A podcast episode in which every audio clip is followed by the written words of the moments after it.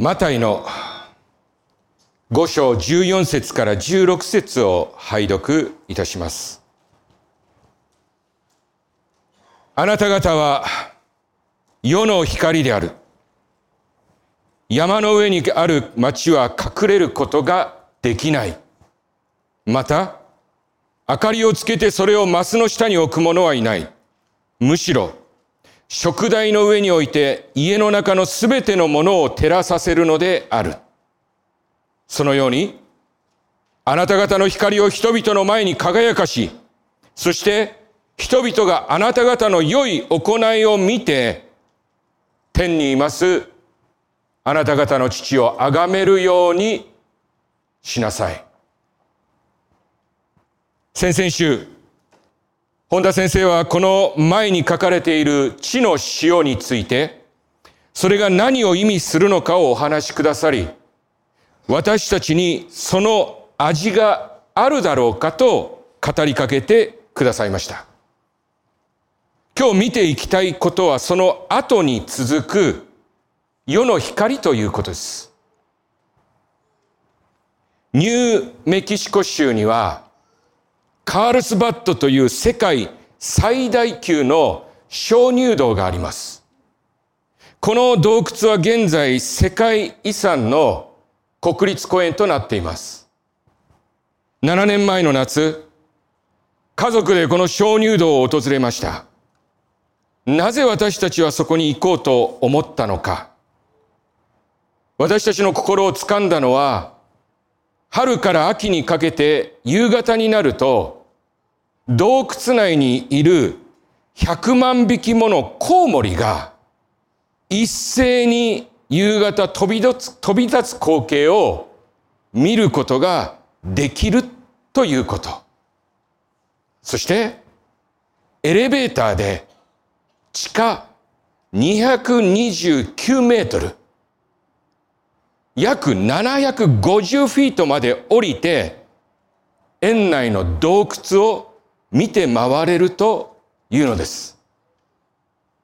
生まれてから地下3階までは降りたことありますが、皆さん考えられますか？地下750フィートというのはどういう世界なのかともう好奇心が駆り立てられました。さらにはそんな深いところにありながらも、ある場所の天井の高さはなんと約80メートルもあり、アメリカンフットボールが14面も入る空間があるというのですから、もう個人的には行かないわけにはいかない。その洞窟を私たちはガイドと共に歩き、いろいろな説明を受けました。そしてそのツアーの中に私たちは人生初となるある経験をさせていただきました。ガイドが洞窟内の照明をすべて消したのです。地下750フィートの洞窟に光が届くはずなく、そこはまさしく真っ暗闇で、その時に私は本当の暗闇というものがどんなものなのかを知りました。その時の私は目の前の10センチに何があっても見えない状況でした。もしそのままそこに取り残されたら、私は一歩も動けず、肉体は衰弱し、精神が壊れ、数日で死んでしまったことでしょう。しかし、もし、一つのフラッシュライトがあれば、状況はすべて変わります。そのフラッシュライトは洞窟の中の相当の部分を一瞬にして明らかにします。たとえ小さくとも、皆さん、光というものは、そういうものなのです。神は天地を創造しました。その時に神様が一番最初に作ったものが何か皆さんはご存知でしょうか？創世記一章一節三節はじめに神は天と地を創造された。地は形なく虚しく闇が淵の表にあり、神の霊が水の表を覆っていた。神は光あれと言われた。すると光があった。そう。それは光です。この記事一つとっても私は鳥肌が立ちます。そうです。この世界に生きるには必ず光が必要だということを私は知っているからです。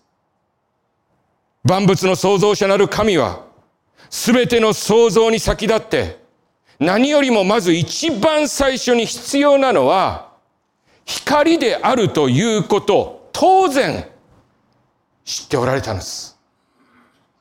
すべての生きとし生けるものがまず必要なのは水ではなく食物ではなく光です。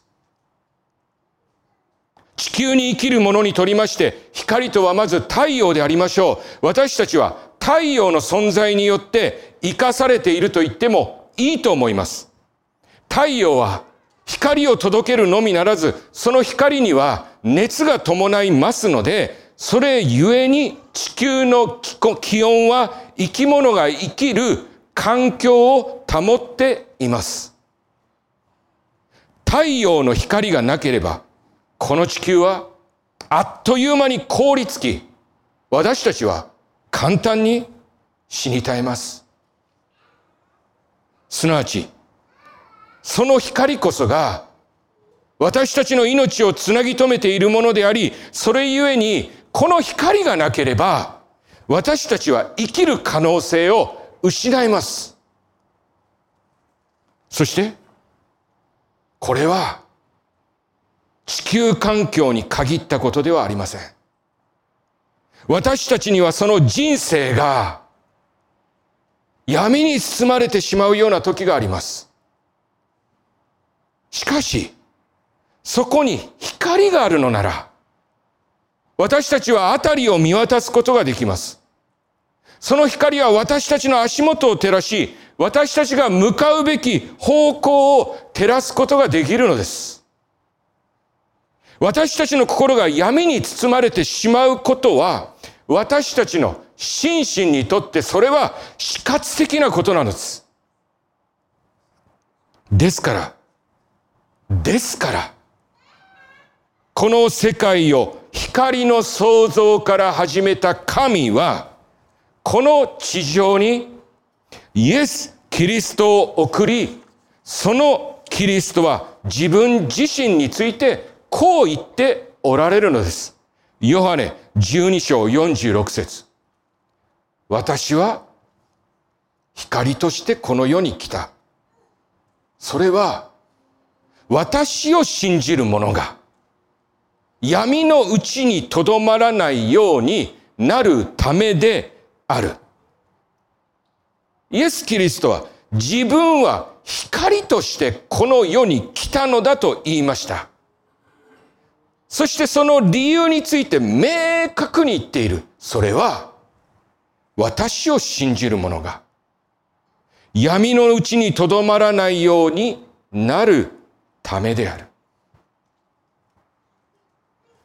天地万物を作られた神は、この世界に光がないと地球環境がどうなってしまうのかを知るお方です。同じように、光がないと人間がどうなってしまうかということも知っています。我々人間には光が不可欠なのです。ですからイエス様は一度のみならず何度も繰り返し言われます。ヨハネ8章12節私は世に、世の光である。私に従ってくる者は闇のうちを歩くことなく命を光を持つであろう。先ほど申し上げたのように光のない洞窟の中は真っ暗です。まさしく一寸先は闇です。しかし、一つのフラッシュライトがあれば、状況は変わります。その光が私たちの命を救うのです。私たちは闇の中でもがきます。どこかに光がないかと、それを探し求めます。皆さんにお尋ねしたい。皆さんにお尋ねしたい。私たちが光として求めているものは一体何なんでしょうか私たちの家族の私たちの家族は光でしょうか私たちの財産は光でしょうか私たちの健康は光でしょうか？確かにそれはしばしの間私たちの必要を満たし、慰めや喜びを与えてくれます。生きる活力を、や希望を与えてくれます。しかしどうぞ覚えてください。それはいつか失われてもおかしくないものです。そう。それは一時的なものなのです。これらがいつも変わらず私たちの光となり続ける保証はどこにもありません。それらがあるからといってまた、私たちは光と共に生きることができる保証もないのです。家族がおり、財産は十分にあり、健康が与えられていながら、闇の中を歩いている人たちは、私たちの周りにいくらでもいるのです。イエスの愛弟子ヨハネは特に光という言葉を意識した人でした。彼はヨハネ一章九節においてキリストについてこう記している。すべての人を照らす誠の光があって世に来た。誠の光があって世に来た。ヨハネは光には誠なるものとそうではないものがあることを明確に区別し、キリストこそが誠の光なのだと言いました。この誠の光は、家族がおり、財産は十分にあり、健康が与えられていながらも、闇の中を歩いている人たちにも、私たちの必要な光なのです。このキリストが今朝、私たち、あなたに語りかけているのです。もう一度読みます。マタイ5章14から15。あなた方は世の光である。山の上にある町は隠れることができない。また明かりをつけてそれをマスの下に置く者はいない。むしろ食台の上に置いて家の中のすべてのものを照らさせるのである。そのように、あなた方の光を人々の前に輝かしとして、人々があなた方の良い行いを見て、天にいますあなた方の父を崇めるようにしなさい。忘れられない思い出があります。進学校にいた時、松木雄三という先生が、この箇所を私たちに示し、これを15分ほど静かに思い巡らしなさいと言われました。15分が経ち、先生は尋ねました。この御言葉に向かい、あなたは何をそこから受け取りましたか？ある人が言いました。私も世の光になりたいと思いました。ある人は言いました。世の光にならないといけないと思いました。それを聞いていて私は思いました。そんなこと、ここにはどこにも書かれていないぞ。そう。そこに書かれている言葉は、あなたは世の光だというイエスの言葉なのです。この世の光は私たちが何かをなすことによって得るものではなくて、それは私たちが何者かという私たちの状態、すなわち私たちのビーニングを表しています。ここには世の光になりたいのかとか、世の光にならなければならないといけないよとは書かれていないのです。何度見ても、どんな聖書訳を見ても、どこにもそんなこと書かれてません主にある皆さん、私たちが聖書を読むとき、私たちは注意しなければなりません。イエス様が言っていないことを勝手に解釈して読んでいることが私たちにはあるからです。イエス・キリストは言いました。あなたは世の光だ。なぜ？先のヨハネ8章12節の御言葉を思い起こしましょう。私は世の光である。私に従って来る者は闇のうちを歩くことはなく、命の光を持つであろう。私たちがイエス様に従って生きるのなら、私たちは闇のうちを歩くことはなく、命の光を持っています。それゆえに、私たちは世の光なのです。それは私たちが生み出した光なのではないのです。それはキリストの光を私たちが持つゆえに輝く光なのです。かつて闇の中を突き進んでいたパウロは自分に言い聞かせるように語りかけました。エペソ5章8節あなた方は以前は闇であったが、今は主にあって、主にあって光となっている。光の子らしく歩きなさい。今私は主にあって光となった。それゆえ私は光の子であることを認めているというのです。先の松木先生と同じように、私はもう一人の恩師の口癖を時々思い出します。その先生は藤巻るという先生です。先生は小学校、中学校時代に両手に余る数の退学処分を繰り返し、果てに最後には行く学校もなくなり、二十歳になって横浜の中華中学校に入学しました。そんな人生を送られた先生は、最終的に私たちの進学校の校長となりました。神の恵みは私たちの想像をはるかに超えています。藤巻先生は、それが先生の生涯のメッセージであるかのように、いつも私たちに言いました。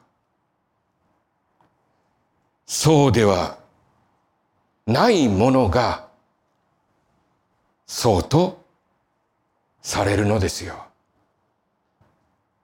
He who is not so is made to be so. イザヤは記しています。イザヤ43章4節私の目にはあなたは高価で尊い。私たちは思います。私のどこに価値があるのだろうか私は無価値なものだ。でも主は言われる。私の目にあなたは高価で尊い。私が高価だなんてとんでもない。でも主は言われる。私の目にあなたは高価で尊い。そうではないものが、そうとされるんです。ヨハネ三章十六節神はその一人子を与えに賜ったほどにこの世を愛してくださった。イエス・キリストは私たちのために命を捨てたという。私たちは思う。神の子が命を捨ててくださるほどの価値が自分にはあるんだろうかと。そうとは思えない。実際に考えれば考えるほどそんな価値などは私にはない。しかしキリストは言う。私はあなたのために命を捨てた。それに値しないものがそうとされるんです。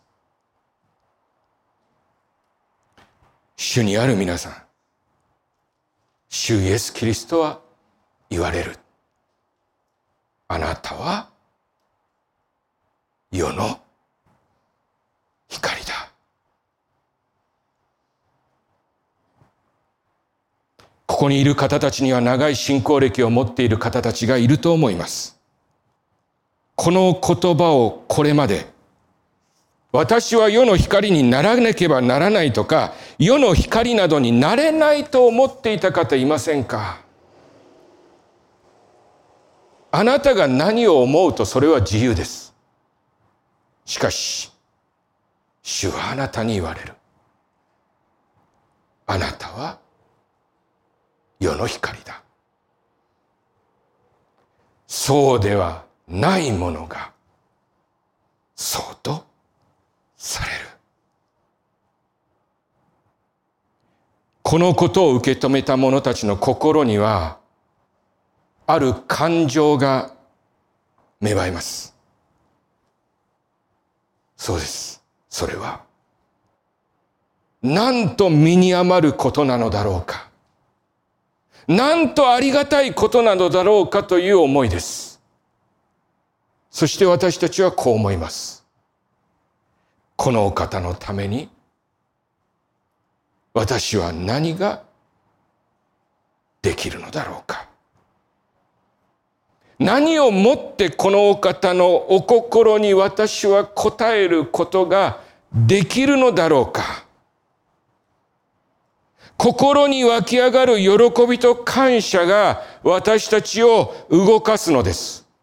これを私たちは恵みの力と呼びます。そして、その神の恵みに感じて喜びに生きるあなたの姿を人は、あなたは世の光だと呼ぶのです。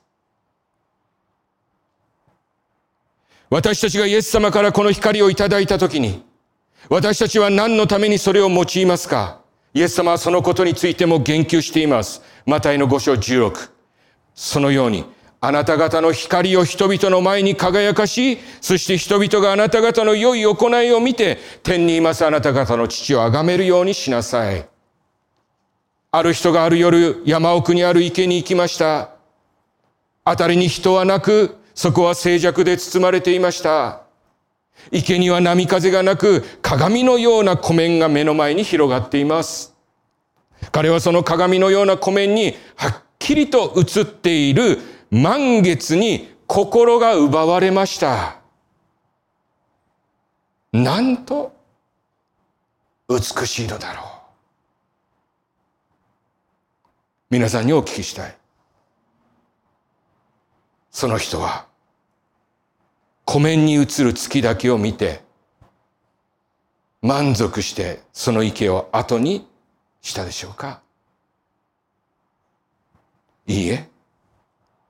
確かに湖面に映る月は美しいものだったでしょう。しかしその人は必ず顔を上げて天に輝く。誠の月を仰ぎ見たはず。なぜならそこに本物の月があるからです。そしてこういうのです。なんと美しいのだろう。そのように、あなた方の光を人々の前に輝かし、そして人々があなた方の良い行いを見て、天にいますあなた方の父を崇めるようにしなさい。私は宿泊を伴うキャンプに行くときには必ずフラッシュライトを持っていきます。フラッシュライトのないキャンプほど惨めなものはないからです。You know that. Some, some people smiling. それがないと何かを探すにも全て闇の中での手探りとなります。ハンドクリームで歯を磨いてしまうかもしれない。サソリを踏みつけてしまうかもしれない。人生は旅です。皆さん、この人生にフラッシュライトがないのはいかがなものでしょうか？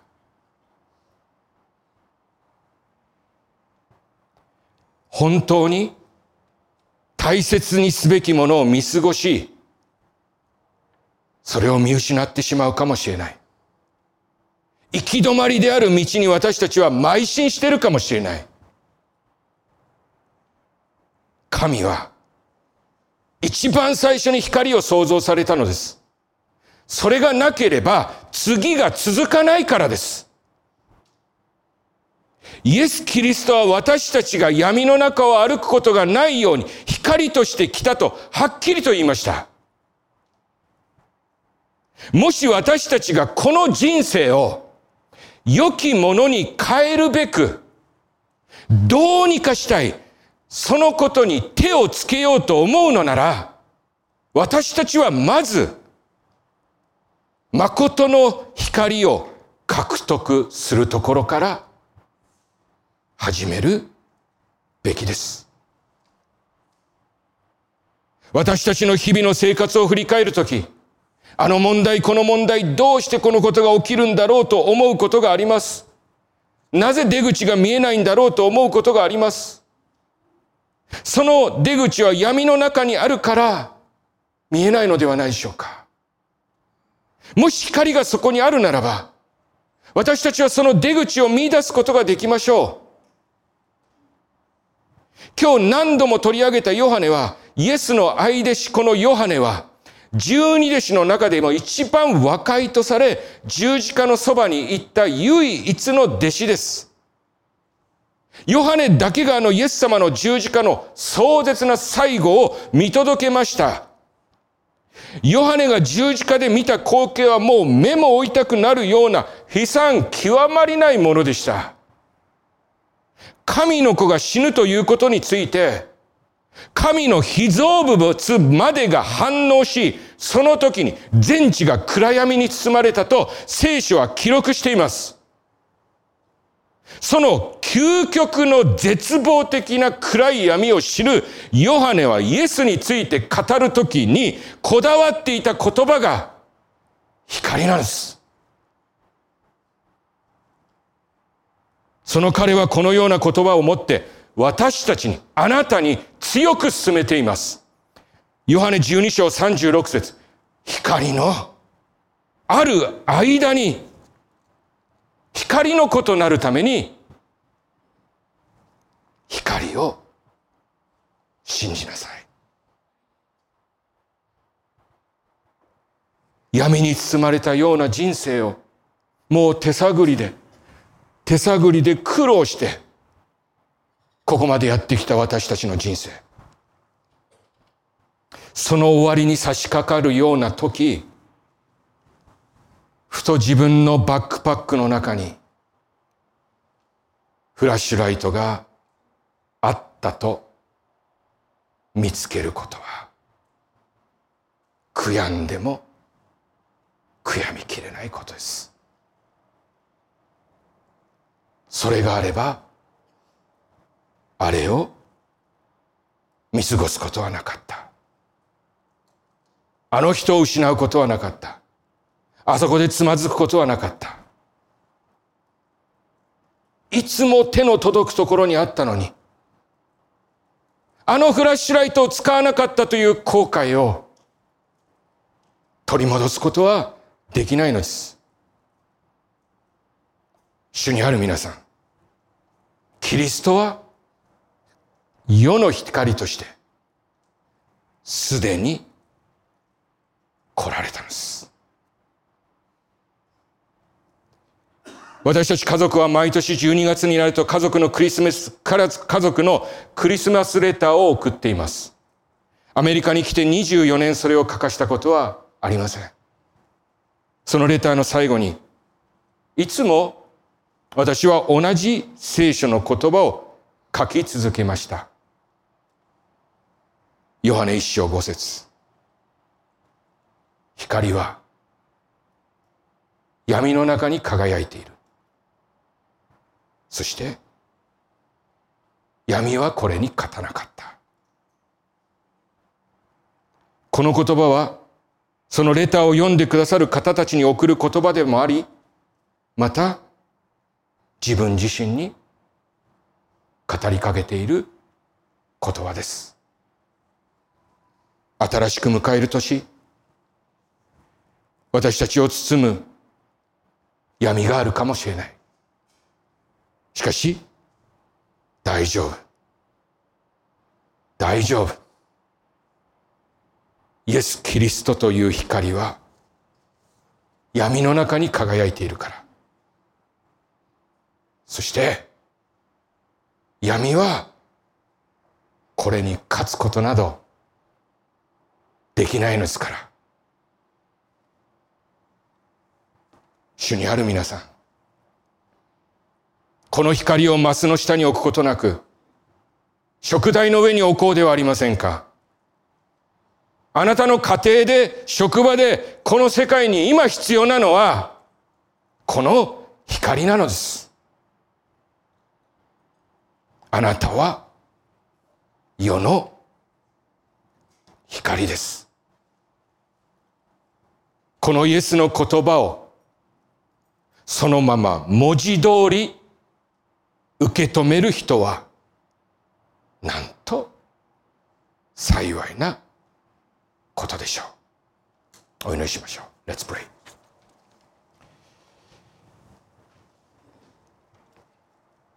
天の父なる神様、今日も私たちは主イエスが語られた言葉に向き合いました。Heavenly Father, today we have turned to the word spoken by our Lord Jesus Christ. あなた方は世の光である。You are the light of the world. このような言葉を私たちに語りかけてくださっていることをありがとうございます。Thank you for speaking these words to us. 私たちが光の子と呼ばれるのはあなたが私たちが暗闇を歩むことがないようにと光としてこの世界に来てくださったからです。We are called children of light, because you came into this world as light, so that we would not walk in darkness. 主よ、どうかこの身に余る恵みに生きる人生を送らせてください。Lord, please let us live this life of abundant grace. そしてそれをテーブルの上に置くことなく、 誰もが見ることができる場所に置くことができますように。And may we not put their light under the table, but in the place where everyone can see it. そして、その光を見た人たちが、天を見上げ、そこに誠の光を見出すことができますように。And may those who see the light look up to heaven and find the true light there.